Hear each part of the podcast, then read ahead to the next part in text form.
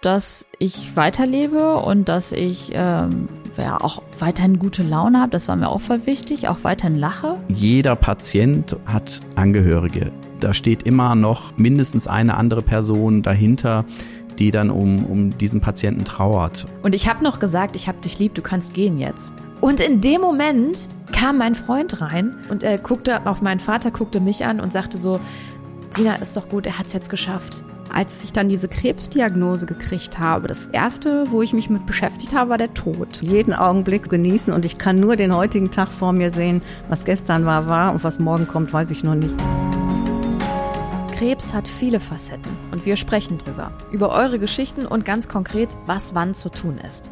Mein Name ist Sina Donhauser. Schön, dass ihr dabei seid.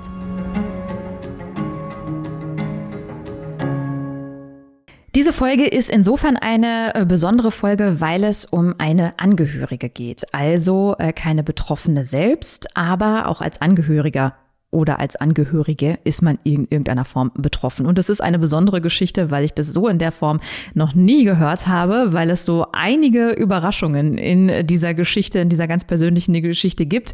Ähm, und mehr will ich an dieser Stelle auch gar nicht sagen, ähm, denn das kann Julie aus dem Kreis Paderborn bitte schon selber erzählen. Julie, schön, dass du da bist erstmal. Ja, danke für die Einladung.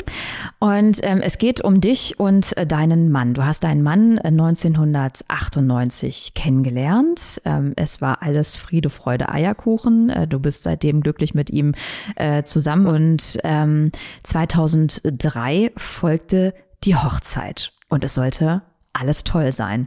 Genau. Natürlich, ähm, wie sich das dann eben so anfühlt, ganz äh, frisch vermählt. Und dann äh, kamen so langsam die Flitterwochen näher und auf einmal war alles anders. Wie war das? Was passierte da? Genau, also wir haben die Hochzeitsvorbereitung gut hinbekommen. Die mhm. Hochzeit war toll. Und wir haben dann extra gesagt, okay, wir warten noch sechs, acht Wochen nach der Hochzeit, bevor wir in die Flitterwochen fliegen, mhm. weil wir eben im Ausland geheiratet haben und erstmal wieder in Deutschland alles regeln wollten mit Unterlagen und Papieren und mhm. Reisepass. Was da alles so, so ist in Deutschland. Ja, genau, ne? genau. Und ja, das hat alles super geklappt. Und so, ja, eine Woche, zehn Tage vor der Hochzeitsreise ist er irgendwie ein bisschen krank geworden. Aber nichts Dramatisches. Mhm. Hatte einfach so ein bisschen irgendwie, keine Ahnung, Bauchschmerzen und ein bisschen Übelkeit. Und mhm. haben wir gesagt, naja, paar Tage, dann ist das alles vorbei. Grippe oder Grippe, so. so ungefähr. Mhm. Und ja, die Flitterwochen rückten näher. Die Bauchschmerzen blieben, da haben wir gesagt, okay, wir wollen nächste Woche fliegen. Vielleicht wäre es besser, wenn du erstmal zum Arzt gehst. Mhm. Und ja, der ist zum Arzt gegangen. Ähm, Hausarzt hat ihn untersucht und hat gesagt, hm, ja, also ich kann jetzt nicht direkt was finden, aber sie gefallen mir nicht so und äh, ich würde erstmal Blut abnehmen. Mhm. Das war Mittwoch, dann hat er eine Blutentnahme gemacht und hatte mein Mann für Donnerstagmorgen wieder einbestellt. Und Donnerstagmorgen sagte er, ja, die Blutwerte waren ja irgendwie normal, mhm. haben nichts direkt was gesagt. Und äh, er sah aber, dass es meinem Mann schlecht ging und äh, hat für ihn den Donnerstagabend einen Termin gemacht bei einem niedergela ähm, ja, doch niedergelassenen Facharzt. Mhm. Und da sind wir dann Donnerstagabend hingefahren. Also ich bin mit ihm hingefahren, weil ich dann einfach selber wissen wollte, was ist Sache. Und mein Mann nicht so viel Deutsch spricht. Also er ist Engländer, aber mhm. versteht schon, aber medizinisch wird es dann manchmal ein bisschen schwierig. Ja. Ja, und als wir beim Arzt waren, hat er einen Ultraschall gemacht und hat einen Tumor gefunden. Uff. Warst du dabei ja, als? Äh, ich war dabei.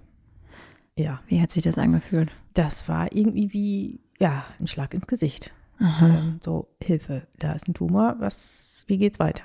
Aha. Und äh, ja, dann hat der Arzt uns eine Einweisung gegeben, sagte, am besten fahren Sie dann direkt ins Krankenhaus. Hm. Haben wir auch gemacht. Und dann ging alles ratzfatz schnell. Krass, wie das immer so ist. Ne? Ich habe gestern zum Beispiel auch mit, ähm, mit einer jungen Frau gesprochen, äh, die selbst äh, Krebs erkrankt ist. Und ähm, die sagte auch, von einem Moment auf den anderen ändert sich das ganze Leben, weil auf einmal diese ganzen Untersuchungen, das wird wirklich wie so, wie so ein Rush einfach, ne? Also genau. Also so, man fällt irgendwie in dieses, in dieses medizinische Loch irgendwie und, und, keine Ahnung, lässt einfach diese Untersuchungen irgendwie mit sich machen, weil man ja nichts tun, anderes tun kann, genau. logischerweise. Ne? Mit, mit einem Wort quasi ist mhm. das Leben anders. Mhm. Wo, wo saß dieser Tumor? Der saß im Bauch, also nicht direkt im Magen, aber ähm, so im, im Bauchraum. Im, Okay. Äh, ja. Und wie, was, also wie ging es dann weiter? Musste er dann ins Krankenhaus? Wie, wie, Ja. wie war seine Prognose? Wie, wie war das dann? Also es ging alles dann recht schnell, weil der Tumor relativ groß war. Ähm, Wie groß war der? fünf mal sieben mal zehn Zentimeter. Uff. Ja. Und äh, hatte so lange keine Beschwerden gemacht, bis es so, also eben wegen der Größe dann angefangen hat, auf Organe zu drücken. Wahnsinn, oder? Also, dass das, das, wie lange, also haben die Ärzte ungefähr gesagt, wie lange dieser Tumor möglicherweise schon in dem Bauch war? Nee, konnten sie nicht Konnten sie sagen. nicht, ne? Aber sie Okay. haben gesagt, also es muss schon irgendwie über einen längeren Zeitraum gewachsen sein. Wahnsinn. Ja, und dann ging das alles ratzfatz schnell. Und ja, wie gesagt, das war Donnerstagabend. Freitag wurden dann im Krankenhaus ein paar Untersuchungen gemacht und an dem Dienstag danach folgte die OP. Und erst nach der Operation hatten wir dann eine endgültige, also nein, eine vorläufige Diagnose, ähm, die sich dann auch äh, nach den ganzen äh, pathologischen Untersuchungen bestätigt hat. Okay. Und bei dieser Operation wurde der Tumor entfernt Ja, und dann wurde wahrscheinlich noch irgendwie bestrahlt oder hat er Genau. noch irgendwie Nee, also- Chemotherapie bekommen oder nach was? der äh, also nach der Operation ähm, hatten sie eine Chemo, hatte er eine Chemotherapie und eine Bestrahlung. Auch ganz schön heftig, ne? Ja, Beides zusammen. Wie lange ging das? Also was, wie, wie? also die Chemotherapie, da muss ich noch mal überlegen. Ähm, ich glaube, das waren sechs Zyklen, die irgendwie in drei Wochen Abstand. Ich ja, weiß es nicht mehr ganz genau, aber ähm, also die Chemotherapie ging schon über einige Monate und dann erfolgte die Bestrahlung. okay, im Anschluss dann noch. Ja. Ja.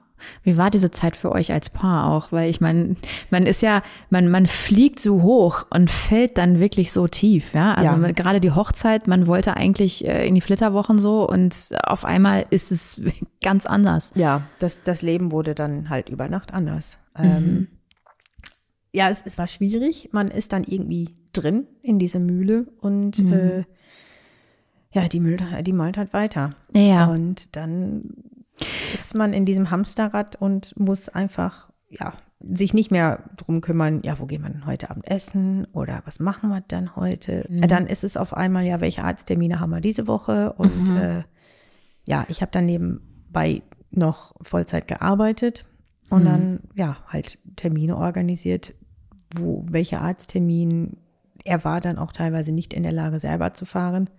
Also bin ich dann zu ganz vielen Terminen dann mitgefahren. Weil so eine Chemotherapie ja auch was mit dem Körper macht, ne? Also Genau. für die Leute, die das vielleicht noch nicht so gesehen haben, das ist schon heavy.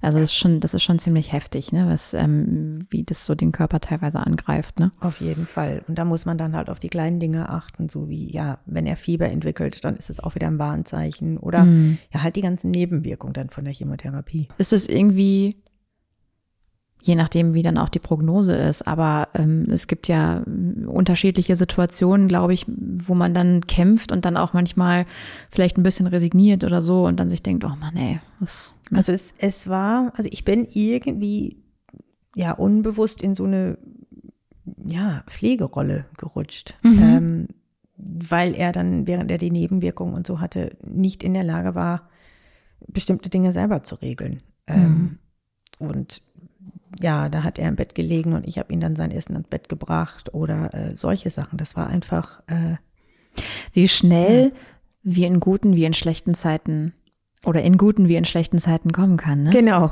Wahnsinn. genau. Wir hatten so acht Wochen vorher die Worte dann ausgesprochen und zack, das. Das hat es das Schicksal mal wörtlich genau, genommen. Genau. Ja. Und ich meine, er hat dann irgendwann ganz am Anfang zu mir gesagt, äh, pass auf, wir sind erst frisch verheiratet. Wenn du aber jetzt raus möchtest, nehme ich es dir nicht übel. Echt? Ja. Boah, ich habe Gänsehaut, ey. ich habe da auch eine Gänsehaut gekriegt. Und Uff. hab gesagt, nein, äh, spinnst du? Äh, natürlich nicht. Ich bin doch bei dir und ich liebe dich und äh, das, also die Frage habe hab ich mir gar nicht gestellt. Wie war denn seine Prognose? Die Prognose war eigentlich ganz gut. Also ähm, das, die Diagnose war ein Hodgkin-Lymphom und die Ärzte haben damals gesagt, dass die Prognose eigentlich recht gut ist, dass das eine der, sag mal, besser heilbaren Krebsarten ist. Und äh, Na okay, das Ja. ist ja schon mal etwas, wenn man das schon mal gehört hat vom, vom Arzt, dann ist es ja schon mal. Genau. So, dann braucht, muss man jetzt nur die, die nötige Kraft entwickeln, diese Phase irgendwie zu durchstehen. Richtig. So. Ähm, zum Thema Nebenwirkungen einer Chemotherapie. Was hat man euch da alles erzählt? Ich, du lachst schon, ich lache auch ein bisschen, weil ich weiß, was jetzt kommt, aber die HörerInnen wissen das ja noch nicht, deswegen erzähl mal. ja, also ähm, ich, ich bin auch ein Mensch, ich will alles genau wissen.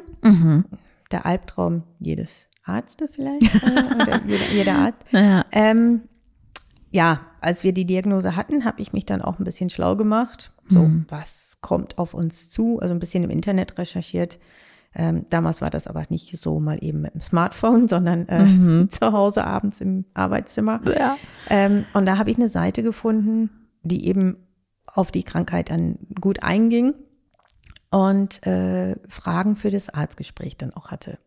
Ich habe die Fragen ausgedruckt und bin dann auch so zum ersten Mit Arztgespräch. der Checkliste so. Jetzt, ähm, ich habe hier mal was vorbereitet. Genau. Also der arme, der arme Arzt äh, musste dann auf einmal ja meine ganzen Fragen beantworten. Ja, und du hast es, das ist dein gutes Recht. Ja, und er hat auch gesagt, äh, er fand es damals gut. Also er hat, glaube ich, ein bisschen doof geguckt und war nicht drauf vorbereitet. Aber Okay. er hat im Nachhinein gesagt, es war gut, dass man so vorbereitet ins Gespräch Mhm. gekommen ist. Ja. Und ja, klar, die, die Nebenwirkungen haben wir abgefragt, was aber auch für uns ganz wichtig war als frisch verheiratetes äh, Ehepaar, war die Kindererzeugung.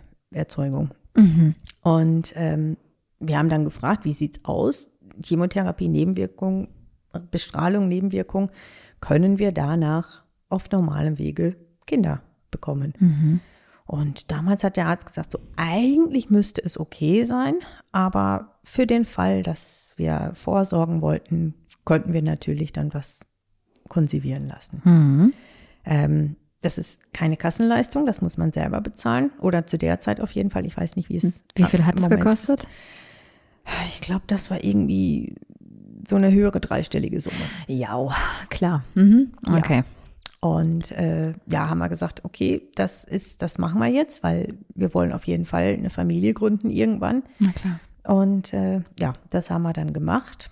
Und gut, dass wir es gemacht haben, weil er dann nach der Chemotherapie erstmal zeugungsunfähig war. Und das erste Kind kam dann wann? Das erste Kind kam in 2003, äh, nein, Entschuldigung, 2007 2007. nach okay. der dritten äh, Behandlung künstliche Befruchtung. Also auch nochmal ein ganz schöner Ritt, ne? Äh, Ja. Wenn man, wenn man, ähm, also ich meine, es gibt ja solche und solche Paare. Es gibt äh, Paare, die sagen, okay, ich muss jetzt nicht unbedingt ein Kind haben und andere, die sagen so, doch, ich möchte es schon. Ähm, und ich möchte es wirklich sehr gerne so, ne? Und Ja. wenn man, wenn man ähm, dann heiratet, A, erwartet man nun wirklich nicht, ähm, ein paar Tage vor den Flitterwochen äh, auf so eine Reise geschickt zu werden, ausgerechnet.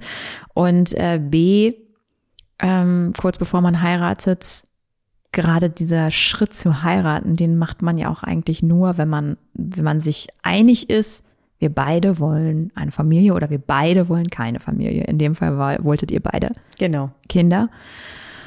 Und ähm, dann noch mal so lange irgendwie mit diesem Wunsch dazustehen, das ist natürlich auch wahnsinnig schwierig gewesen, wahrscheinlich für eure Beziehung, könnte ich mir vorstellen, Ja, oder? das, das war nicht einfach, was aber auch dazu kam, warum wir auch uns ein bisschen Zeit gelassen haben, war die Tatsache, dass er dann zwar geheilt war oder die Behandlung abgeschlossen war, ähm, immer wieder aber hier einen Knoten hatte, da einen Knoten hatte und die Ach, mussten echt? dann immer wieder raus und untersucht werden. Und ja, vielleicht ist das ein Rezidiv, könnte sein.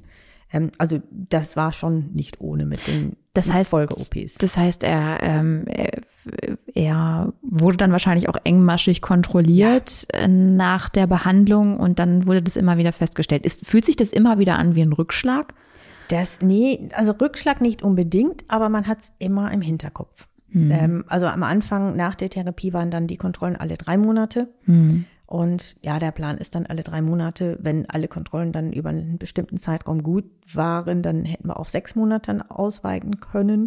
Ähm, Soweit kamen wir irgendwie noch nie, weil da immer irgendwie eine Kleinigkeit war oder die Blutwerte waren nicht in Ordnung oder äh, ja, da ist, da ist was, das könnte was sein, das beobachten wir mal. Ähm, ja, und das ja, war immer ein Auf und Ab. Und äh, Fühlt sich das dann für euch trotzdem so an, dass er jetzt sagt, so, für, also ich für mich fühle mich geheilt in dem Sinne? Gilt Ja. er als geheilt? ja, jetzt Okay. ja. Also nach fünf Jahren Genau. ohne äh, bösartige Tumorzellen oder Tumorzellen irgendwas? gilt er als geheilt. Mhm. Ähm, die fünf Jahre haben wir beim ersten Mal nicht ganz erreicht. Mhm. Nach vier Jahren äh, war dann noch eine Krebserkrankung wieder da. Oh Ähm. Wieder im Bauchraum dann, oder? Nee, äh, da, da war es woanders, weil halt das äh, Hodgkin-Lymphom, das äh, Lymphsystem ist Ah ja, mhm. betroffen und das kann ja überall im Körper sein. Mhm. Ähm, und ja, unsere Tochter war neun Monate alt, als die zweite Diagnose dann kam. Ja, und also das war schnell, ähm, ja, wie soll ich sagen, die Diagnose kam ziemlich schnell, weil er dann halt engmaschig in Kontrolluntersuchungen war Ja, ähm, dass der Tumor dann beim zweiten Mal bei weitem nicht so groß war wie beim ersten Mal. ja. Ähm, Musste er dann nochmal irgendwie eine Behandlung Ja. bekommen? Nochmal Chemotherapie nein, auch? er hat beim zweiten Mal eine Anti-Immuntherapie. Ah ja, eine Immuntherapie. Immuntherapie. Okay. Mhm. Ähm, was mich etwas erleichtert hatte Mhm. damals, weil damals, als er die Chemotherapie und Bestrahlung hatte, die Nebenwirkungen, die akute Nebenwirkungen waren schon nicht ohne. Mhm. Und irgendwann hat er gesagt, boah, wenn die Krankheit wiederkommt, ich mach's nicht nochmal. Was hast du da gedacht, als er das gesagt hat?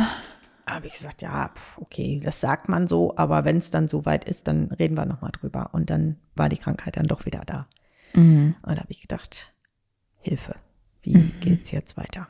Ja, vor allem, wenn, wenn das, wenn, äh, wenn das kleine Kind, das erste Kind neun Monate alt ist und da ist und man sich denkt, nein, du musst jetzt, Genau. du musst das jetzt noch machen. Ja. Und das, das hat er dann zum Glück selber dann auch gesagt. Sagt, Okay. Mensch, nee, also wir haben jetzt das Kind und äh, also ich möchte auf jeden Fall kämpfen. Mhm. Und äh, ja, wie zum Glück war dann auch die Immuntherapie dann auch möglich. Mhm. Okay. Und ohne, also ein super tolles Ärzteteam. Also wir, wir mussten echt sagen, wir haben die ganze Zeit Glück gehabt, dass wir super, super tolle Ärzte um uns herum hatten und immer noch haben. Und äh, ja, die Betreuung war schon Gut. 1A. Okay. Das heißt, dann irgendwann hat man sich mehr oder weniger in Sicherheit gewogen, könnte ich mir vorstellen, wenn man jetzt sagt, okay, ähm, da ist jetzt irgendwie dieses Rezidiv, aber ähm, die Behandlung schlägt gut an und das ist ähm, dann irgendwann mal alles gut und wahrscheinlich hat man dann auch so das Gefühl, okay, jetzt ist endlich, gehen wir jetzt irgendwie vielleicht auf auf irgendwas Gutes zu so und ähm, man kann das Familienleben ruhiger genießen möglicherweise so, ähm, was man sich hart erkämpft hat, weil ähm, du ja eben erzählt hast, ähm, dass das Ganze nur durch äh, künstliche Befruchtung eben ging und auch das war ein schwerer Weg. Und dann? Ja, und dann kam unser Wunderkind. ah, ja, dass, dass, äh, ja, dass er nicht wohl ganz zeugungsunfähig war. Mhm. Und ihr habt gedacht, das muss man, das muss man sich ja wirklich auf der Zunge zergehen lassen. Du hast ja für das erste Kind ähm, eine eine richtige, einen, einen richtigen Marathon mehr oder weniger hingelegt irgendwie. Und dann dann kam dieses Wunschkind und alles war gut und so, aber es war schon ein weiter Weg. Und ihr habt gedacht, dass er zeugungsunfähig ist. Und Genau. das werdet ihr wahrscheinlich auch euren Freunden erzählt haben. Ich weiß es nicht Ja, genau, natürlich. aber auf jeden Fall habt ihr gedacht so, okay, ja gut, egal, so ne, und das ist jetzt irgendwie so. Ähm, aber wir haben ja, wir haben ja unser Kind auf einmal Kind zwei. Wie hast du es gemerkt? Ähm, ja, äh, Regel ausgeblieben. Okay. Und als du das dann deinem Mann erzählt hast, hat er gedacht, der Postbote war es? Weil, das ist jetzt mal im Ernst. Also ich meine, er wird ja wahrscheinlich gedacht haben, sag mal, ey. so. Nee, also das hat er zum Glück nicht gedacht, Mhm. aber er hat schon gesagt, ja, aber die Ärzte haben doch gesagt. Sag, Ja, und wie wir dann alle wissen, Ärzte sind tolle Menschen meistens, aber Das eben hast nicht du sehr unfehlbar. diplomatisch ausgedrückt. Ja, nicht halt unfehlbar. Ja. Und ja, wie wir dann alle fast wissen, es braucht nur eine Spermie. Ja, und die hat offensichtlich ihren Weg gefunden. Ähm, und jetzt habt ihr zwei gesunde Kinder. Genau, Sehr zwei schön. Mädchen. Sehr schön. Und was hast du deinen Freunden gesagt? Ja, ähm, einfach die Wahrheit. Mhm. Wir sind dann doch schwanger. Und äh, ja, da konnte man auch schon ganz schnell lernen, Gedanken zu lesen. Was haben die denn gedacht? Ja, äh, ja, aber ihr habt doch gesagt und äh, haben die Ärzte nicht auch gesagt und ihr wolltet doch kein zweites? Aber ich sage, nein, es, es war nie die Rede, dass wir kein zweites wollten. Wir haben nur gesagt, ja, mit der ganzen Vorgeschichte und äh, so, das tun wir uns nicht nochmal an. Weil es ist ja auch äh, medizinische, ja, wie soll ich sagen? Es ist schon eine Tortur, eine- oder? ja, also du musst ja also wahrscheinlich eine. Hormonbehandlung machen und so einen ganzen Kram, ne? Genau, man muss sich dann irgendwie äh, Medikamente spritzen Mhm. und äh, immer wieder diese Untersuchungen, die nicht unbedingt schmerzhaft sind, aber äh, ja, es ist einfach eine psychologische Sache. Total. Äh, man achtet auf, auf wirklich auf den Körper super genau und ach, zieht es da oder tut es dir weh oder hm, was ist das genau? Bin ich schwanger, bin ich nicht schwanger? Das brauche ich ja keinem erzählen, der schon irgendwie versucht hat, schwanger zu werden. Ähm, ja, und natürlich auch dann die äh, finanzielle Frage, weil so eine Ja. Behandlung kostet dann auch Geld. Ja, absolut. Ne? Und dann haben wir gesagt, okay, wir haben ein gesundes Kind, ich habe ein gesundes Kind und einen gesunden Mann. Das äh, lassen wir eben so. Ja, aber der liebe Gott wollte es anders haben. Ja, so kommt's manchmal im Leben, ne? genau. So, ja. Und das ist jetzt euer, das ist erste ist euer Wunschkind und das andere ist euer Wunderkind. Richtig, Schön. richtig. Habt ihr das, ähm, wie alt, ja gut, 2007, okay. Ähm, habt ihr das den Kindern auch schon mal erzählt, eure Geschichte so? Also wissen die das? Ja, also Ja. Die, die Große weiß es schon also ziemlich detailliert. Also sie weiß ganz genau, weil sie selber auch dann irgendwann Fragen stellt, und Mama, wie war das denn? Und Papa, sie hat Papas Krankheit auch dann teilweise hautnah miterlebt, weil sie dann selber merkt, oh, Papa muss wieder ins Krankenhaus, Papa hat wieder einen Verband, äh, was ist mit Papa los? Ähm, ja, weil wir immer versucht haben, ehrlich mit den Kindern halt zu sein und äh, die Geschichte so zu erzählen, wie es halt kindgerecht, aber auch ehrlich ist. Ja. Ähm, und dann, klar, irgendwann, ja, wenn sie in der Schule Biologie haben oder Ja. Sexualkunde, dann kommen dann auch langsam die Fragen. Und ja, das haben wir dann halt so erklärt. Ja. Und äh, ich habe auch noch, ich bin ein Mensch, ich behalte dann ganz viel an Unterlagen und habe noch die Unterlagen von damals von der Therapie und konnte ihr dann auch genau zeigen, wie das halt so abläuft und mit dem Medikamentenplan und dass man dann halt Medikamente sich spritzen muss und ja, sie hat dann eben anderen Einblick dann in äh, Kinderzeugung. Ja, und, äh, und ja auch irgendwo wahrscheinlich einen anderen Einblick so generell in den menschlichen Körper und auch, ähm, was passiert, wenn man krank ist. genau. Oder? Also ich habe sowieso ähm, mir in den letzten Tagen oft die Frage gestellt, ähm, ich habe nämlich zum Beispiel auch mit einer Angehörigen gesprochen, die ähm, hat drei Söhne und hat ihren Mann ähm, vor wenigen Jahren erst an Krebs verloren. Und sie sagte, ähm, es gibt ganz viel Hilfestellen, ganz viele Hilfestellen für Erwachsene, ähm, für Angehörige, Hinterbliebene, wie auch immer, ähm, aber irgendwie nicht so viel für Kinder. Und ihr ist erst hinterher aufgefallen, ähm, dass diese Kinder ähm, ja auch irgendwo zum Teil mit ihren Gefühlen dann auch ein bisschen allein waren, weil sie natürlich dann auch an der Situation alles regeln musste irgendwie, weil das natürlich auch eine Erkrankung war, die jetzt einen richtig gefordert hat, sage ich jetzt Ja. mal, ne? Und ähm, so und da, da bleibt ja natürlich nicht so viel Zeit, dann auch diese drei Kinder adäquat aufzufangen. Natürlich alles, was in ihrer Macht stand, aber ähm, aber halt nicht so richtig. Und äh, wenn man dann natürlich irgendwo, du hast, wir haben ja eben schon ein bisschen gesprochen, ähm, du hast mir erzählt, dass du äh, ein sehr aktiver Mensch bist. Ähm, Dein Zeitplan ist ähm, vollgestopft bis oben Ja. hin. Und ähm, ähm, aber trotzdem, äh, dass man sich dann noch die Kapazitäten eben schafft, ähm, den Kindern das vernünftig zu erklären, wenn man die Möglichkeit hat, das ist halt total gut, finde ich. Ja, also man muss halt einfach ja ehrlich mit den Kindern sein Mhm. und ähm, das sind wir auch immer gewesen. Ähm, teilweise ist es aber so, ich habe es im Bekanntenkreis gesehen, man ist als Angehörige selber direkt so ja in dem Thema drin, dass man nicht unbedingt äh, die Fragen der Kinder dann irgendwie wahrnimmt oder die Kinder sagen erstmal, ja, habe ich alles verstanden, aber im Nachhinein kommt raus, dass sie doch irgendwie eine Frage haben oder dass sie haben es falsch verstanden, was auch nicht gut ist. Ähm, Also man muss halt einfach im Gespräch bleiben.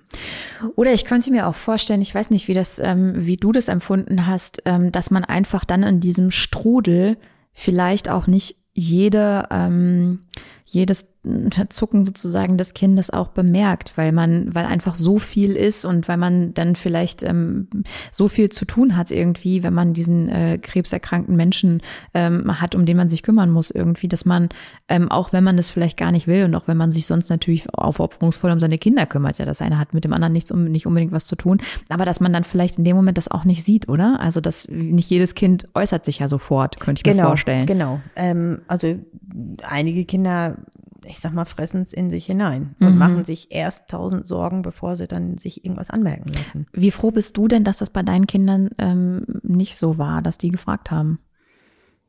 Also die haben schon gefragt, beziehungsweise die Große hat dann mehr gefragt. Sie hat aber auch nicht immer sofort gefragt und hat erstmal sich Sorgen gemacht Mhm. ähm, und dann mit der Frage dann halt äh, Mhm.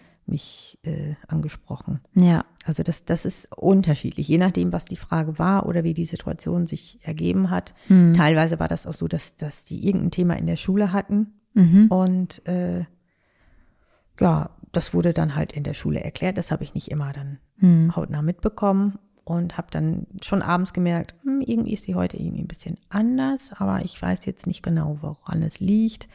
Ja, ich meine, haben wir alle gute Ja, Tage, schlechte Tage. Da, da kannst du nicht immer sofort was interpretieren, was nicht da ist. Ja, absolut. Ja, ja Ähm, aber wir versuchen halt einfach immer offen und ehrlich darüber zu sprechen und äh, Mhm. ja halt über das Thema dann Mhm. aufzuklären. Wann war die letzte Untersuchung? Weißt du es noch? Von deinem Mann? Ich glaube, die war so ungefähr zehn Jahre her. Ah, okay. Also- und Ja, ja. Und, und ähm, wie ist euer Leben seitdem? Hat sich das irgendwie geändert? Haben sich Haltungen geändert? Irgendwie was, irgendetwas, was ihr aus dieser Zeit mitgenommen habt? Habt ihr darüber mal gesprochen? ja. Ähm, also das ist schon so, dass, dass ich in seine medizinische, ja, ich meine, in seinem medizinischen Teil sehr involviert bin. Ja. Ähm, und ja, manchmal ist das so, wenn er, wenn er irgendeine Phase hat, wenn es ihm nicht gut geht, ich bin da ein bisschen hellhöriger. Ähm, und denke, hm, hat das da mit der Krankheit was zu tun oder hat das nichts zu tun? Ähm, Also man ist ein bisschen, äh, man ist empfindlicher. empfindlicher. Mhm. Oder einfach, ähm, ja, empfindlicher vielleicht nicht, aber wacher und äh, Ja. Ist es dann irgendwie so, wenn er so sagt, so, ah, ich habe ein bisschen Bauchweh, so, dass du dann direkt denkst, hm? Nee, also das, Nee? das nicht, das nicht, weil ja mittlerweile, wie gesagt, wir sind jetzt seit zehn Jahren ziemlich Mhm. ohne Krebs unterwegs. Ähm, oder ja, seit länger, aber halt ähm, ohne dann die, die Nachuntersuchungen. Mhm. Ähm, weil die, diese Nachuntersuchungen gehen ja ungefähr fünf Jahre nach der Diagnose. Mhm. Und dann, erst dann, wenn die fünf Jahre rum sind. Ja, wenn die fünf Jahre frei von irgendwelchen Vorkommnissen sind, Ja. äh, gilt man dann quasi als Gehalt. ja, ja. Ähm, Also in seinem Fall auf jeden Fall. Mhm. Ähm, es ist aber auch so, wenn man was ganz anderes hat. Ähm, also er hatte dann auch vor ein paar Jahren einen Bandscheibenvorfall. Ähm, Ja, es, da denkt er auch wieder, oh, Scheibenkleister, wieder krank und wieder Ausfall von der Arbeit und wieder irgendwie nichts tun können. Und als er im Krankenhaus war, hat, haben sie die Ärzte die ganzen Untersuchungen gemacht und da war wieder die Frage, oh, ist da vielleicht was in dem Rücken, was da nicht hingehört?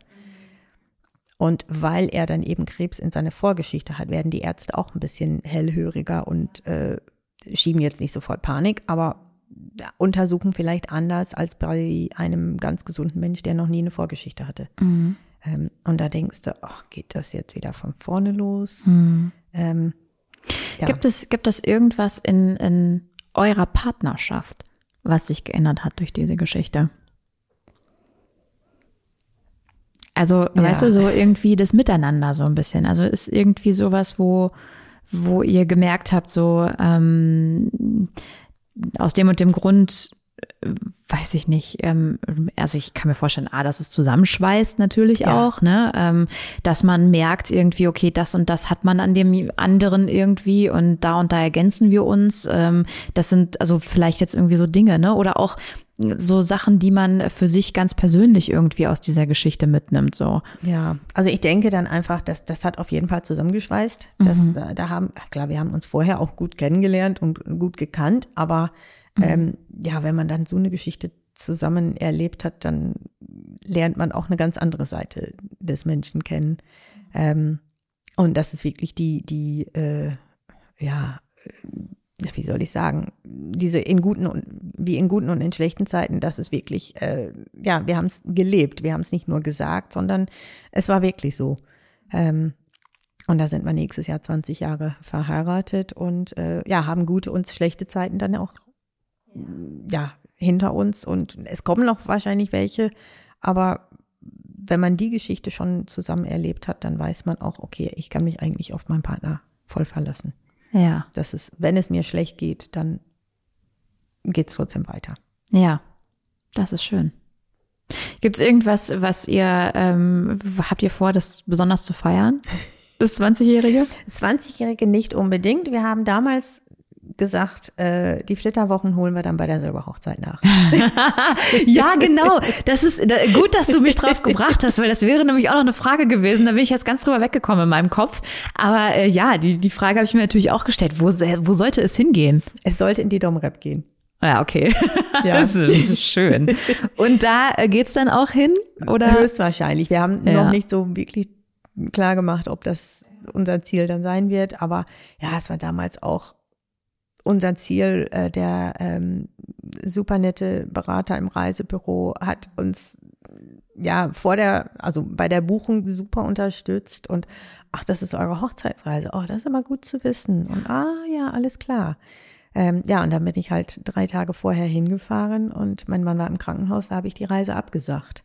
Scheiße. Und äh, er war auch total mitgenommen. Sagte, Kreidebleich wahrscheinlich? Ja, komplett sagt er, wie, das, das ist mir noch nie passiert. Und mhm. äh, ja, ach, jetzt kann ich Ihnen sagen, ich hatte für Sie irgendwie ein paar kleine Überraschungen dann oh vorbereitet nein. und ja, weil es halt eben Flitterwochen sein sollten. Gibt es diesen Reiseberater noch? Nee, Schade. gibt es leider nicht mehr, weil Schade. er leider selber an, Krank äh, an Krebs irgendwann äh, verstorben ist. Nein. Ja, sonst hätten wir bei ihm definitiv gebucht. Okay. Ähm, aber ja, dann, oh. also wir sind schon seitdem in Urlaub gewesen, ja, aber ja, halt keine Flitterwochen mhm. und haben wir gesagt, okay, Tipp, Tipp, ja. ähm, Aruba.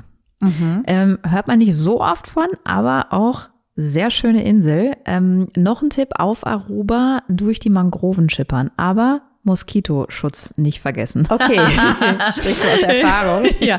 Ähm, aber ja, das, ähm, äh, das ist natürlich, äh, das ist natürlich auch verrückt irgendwie. Ähm, aber und das finde ich, sollten wir noch mal ganz zum Schluss äh, mit dazu erwähnen es ist eine Geschichte mit Happy End. Auch wenn es eine genau. lange, lange Geschichte ist mit vielen Hochs und aber auch vielen, vielen Tiefs. So, ähm, es ist eine Geschichte mit Happy End, die euch zusammengeschweißt hat, ähm, die alles euch abverlangt hat in einer Partnerschaft, in einer jungen Partnerschaft irgendwie, wenn man gerade ähm, verheiratet äh, oder wenn man gerade geheiratet hat tatsächlich und ähm, eigentlich seinen Traum von der gemeinsamen Familie irgendwie verwirklichen will und äh, dann so mittendrin steckt im, in etwas, was andere gut und gerne als äh, die Hölle auf Erden bezeichnen würden, würde ich jetzt mal sagen, weil es einfach um eine Krankheit geht, die scheiße ist, ja. das mal so sagen darf. Ähm, aber dennoch ähm, habt ihr, ähm, war, seid ihr am Ball geblieben so und, und habt das zusammen gemeistert und ähm, jetzt ist alles gut. Ja, also ich sag mal, äh, klar, es, es gab ja auch andere schwierige Phasen. Das gibt es in, in, in jeder Beziehung, das gibt es in jedem Leben. Mhm. Ähm, wir sind aber echt, wir schätzen uns super glücklich, dass wir tolle Ärzte um uns, um uns herum haben. Ähm, heute noch dass wir super gut aufgehoben sind. Wir haben einen tollen Bekanntenkreis, ähm, weil alleine kriegst du das nicht hin. Das ist wirklich, äh, ja, es bedarf irgendwie ein Dorf, um eine Familie, Kinder großzuziehen und auch so die Unterstützung. ob es dann was, was Kleines ist, wie, ach, ich bring euch da mal Essen vorbei, dass ihr nicht kochen müsst. Oder äh, ich konnte nicht immer meinen Mann zu den Terminen fahren. Da hatten wir auch Freunde, die gesagt haben, komm, ich sag, sag ich mache das schon und ich habe da an dem Tag frei. Ähm, weil klar, der Arbeitgeber kann auch nur so viel irgendwie unterstützen. Na klar. Und äh, Na klar. gesagt, also für mich war es wichtig, dann halt weiter zu arbeiten, weil wir auch nicht wussten, kann er weiterarbeiten nach der Krankheit, wird er weiterarbeiten. Und es geht um das Finanzielle, das muss man Natürlich. einfach mal so sagen, gerade wenn man Kinder hat, ne? Also ich meine, das Leben ist nicht umsonst.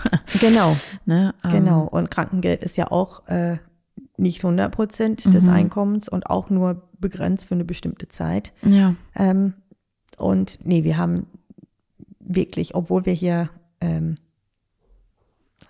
Ja, alles gut, alles gut, alles gut, alles gut. Das, äh, das, das Äh, genau. ja. Aber ähm, das, was du gesagt hast, ähm, das ist auf jeden Fall so. Ich glaube, also A sollte man sich glücklich schätzen, wenn man Freunde hat, die dann auch so bereitwillig sagen, so, yo, ich bin da, ich helfe dir.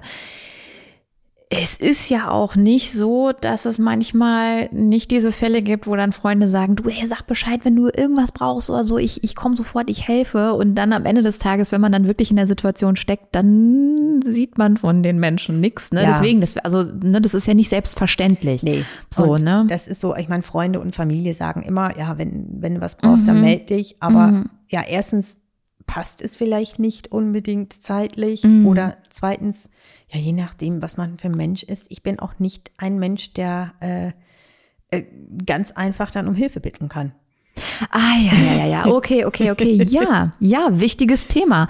Ähm, kann ich total gut nachvollziehen. Ich bin auch so jemand, der ähm, die Dinge mit sich selbst ausmacht und ähm, hatte dann zum Beispiel auch in der Zeit, wo mein Vater an äh, Krebs erkrankt ist, ähm, auch so einige Situationen, wo dann meine beste Freundin ähm, zum Beispiel wirklich insistiert hat und gesagt hat, so, ey, ich- ich komme jetzt vorbei oder auch ein Kumpel, der dann einfach kam. Ne? Also ich habe dem irgendwie eine Sprachnachricht geschickt. Ich habe nicht gesagt, komm vorbei. Ich habe nur einfach gesagt, so ich muss ja, muss ja jetzt mal irgendwie sagen, was hier los ist und ich komme gerade nicht klar einfach. Und dann kam halt so, ja, ich komme jetzt einfach so, ne? Oder eben meine beste Freundin, die dann gesagt hat, so, ey, wie geht es dir? Sag mal bitte, ne? Und ähm, ich komme jetzt irgendwie vorbei oder was weiß ich und bring dich mal auf andere Gedanken. Auch das ist ja wichtig, nicht nur die Helfer zu haben im Alltag, sondern auch einfach mal kurz woanders zu sein, abzuschalten Ja. mal, ne? Ähm, ähm, Gerade irgendwie, wenn man diese En- Energie braucht, um sich auch um ein Baby zu kümmern noch, zum Genau, Beispiel. Ne? Genau. Und ja. wie gesagt, man hat ja irgendwie Freunde oder Familie oder Bekannten oder Nachbarn. Mhm. Ähm, aber man muss manchmal über den eigenen Schatten springen Ja, und Das stimmt. fragen. das ist ein guter Hinweis. Julie. Ich glaube, das ist ein guter Hinweis, dass man das nochmal sagt, dass die, dass zum Beispiel, das wäre jetzt auch nochmal eine Frage gewesen, und das habe ich auch schon in anderen, äh, in anderen Folgen gefragt, diese Frage, weil ich das immer wieder spannend finde, was die Menschen mir dann erzählen. Ähm, wenn jetzt Angehörige diese Folge hören, ähm, was würdest du denen mit auf den Weg geben? Erstmal auf die eigene Gesundheit achten und auf die eigene Psyche und nicht zurückschrecken davon, um Hilfe zu bitten. Ja. Und einfach offen mit der Krankheit und offen mit der Situation umgehen. Hm. Weil jeder Mensch oder fast jeder Mensch sagt, ah, wenn du Hilfe brauchst, sag Bescheid. Hm. Oder wenn ich irgendwas für euch tun kann, sag Bescheid. Ähm, und ich würde sagen, das ist schon überwiegend ernst gemeint. Hm. Ähm, Ja. also ich habe das nicht erlebt oder ganz, ganz selten erlebt, wenn ich um Hilfe gebeten habe, dass es in dem Moment nicht möglich war. Mm, ja. Ja, ich glaube auch, dass, ähm, dass man manchmal vielleicht äh, sich oder deswegen vielleicht ein bisschen enttäuscht ist, weil man vielleicht nicht um diese Hilfe explizit bitten kann und dann einfach erwartet, dass der Mensch irgendwie, dass der ähm, Freund, wie auch immer, ähm, die Freundin einfach dann einspringt und irgendwas übernimmt, äh, ohne dass man gefragt hat. Ähm, aber es gibt ja auch die Situation, dass andere einfach auch mit dieser Erkrankung zum Beispiel, mit diesem Thema auch nicht so richtig was anfangen können, so und dann Ja. auch ein bisschen, so ein bisschen so ähm, Berührungsängste haben und dann braucht man vielleicht einfach diese Situation, dass man sagt, du weißt du was, ich schaffe das heute nicht, das und das zu machen, kannst du es bitte machen? Ja. so, ne? Genau. Ja. Oder einfach, wie du sagst, einfach vorbeikommen Mhm. ähm, und nicht jetzt irgendwie einen Termin machen und passt es dir dann und dann. Ja, Ähm, einfach vorbeikommen, sagen, hier bin ich, was kann ich tun? ja. Okay. Ähm, aber das ist auch wieder menschabhängig. Dann Natürlich. Nicht jeder Mensch möchte jemand dann irgendwie unvorbereitet dann vor der Tür stehen haben. Ja. Mir macht es nichts aus. Mhm. Ähm, ja, aber ja, die, die Freunde kennen einen am, besten selber. Mhm. Ähm, aber nicht irgendwie davon zurückschrecken, Mhm. um Hilfe zu bitten oder Hilfe einfach zu präsentieren. Ja, guter Hinweis. Und äh, damit endet diese Folge. Vielen Dank, Julie, dass du da warst. Dankeschön. Gerne.